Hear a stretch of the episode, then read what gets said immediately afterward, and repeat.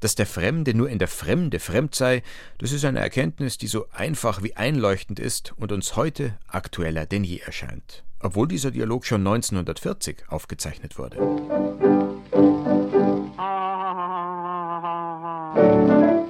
Wir haben das letzte Mal über die Kleidung des Menschen gesprochen und zwar über das Hemd. Wer von euch kann mir nun einen Reim auf Hemd sagen? Auf Hemd reimt sich fremd. Gut. Und wie heißt die Mehrzahl von fremd? Die Fremden. Jawohl, die Fremden. Und aus was bestehen die Fremden? Aus fremd und aus denn. Gut, gut. Und sagen Sie, was ist ein Fremder? Fleisch, Gemüse, Obst, Mehlspeisen und so weiter. Nein, nein, nein, nein. Nicht was er ist, will ich wissen, sondern wie er ist. Ja, ein Fremder ist nicht immer ein Fremder. Wieso? Fremd ist der Fremde nur in der Fremde. Das ist nicht ganz unrichtig. Und warum fühlt sich ein Fremder nur in der Fremde fremd? Weil jeder Fremde, der sich fremd fühlt, ein Fremder ist. Und zwar so lange, bis er sich nicht mehr fremd fühlt. Dann ist er kein Fremder mehr. Sehr richtig. Wenn aber ein Fremder schon lange in der Fremde ist, bleibt er dann immer ein Fremder? Nein, das ist nur so lange ein Fremder, bis er alles kennt und gesehen hat, denn dann ist ihm nichts mehr fremd. Es kann aber auch einem Einheimischen etwas fremd sein. Gewiss.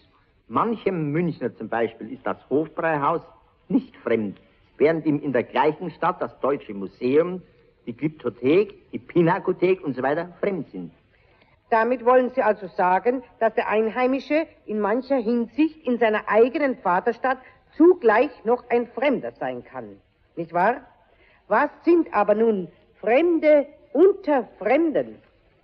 Fremde unter Fremden sind, wenn Fremde über eine Brücke fahren und unter der Brücke fährt ein Eisenbahnzug mit Fremden durch, so sind die durchfahrenden Fremden Fremde unter Fremden, was Sie vielleicht so schnell gar nicht begreifen werden.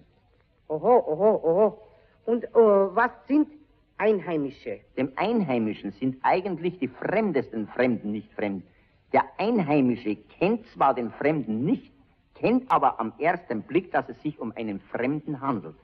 Ja, wenn aber ein Fremder von einem Fremden eine Auskunft will.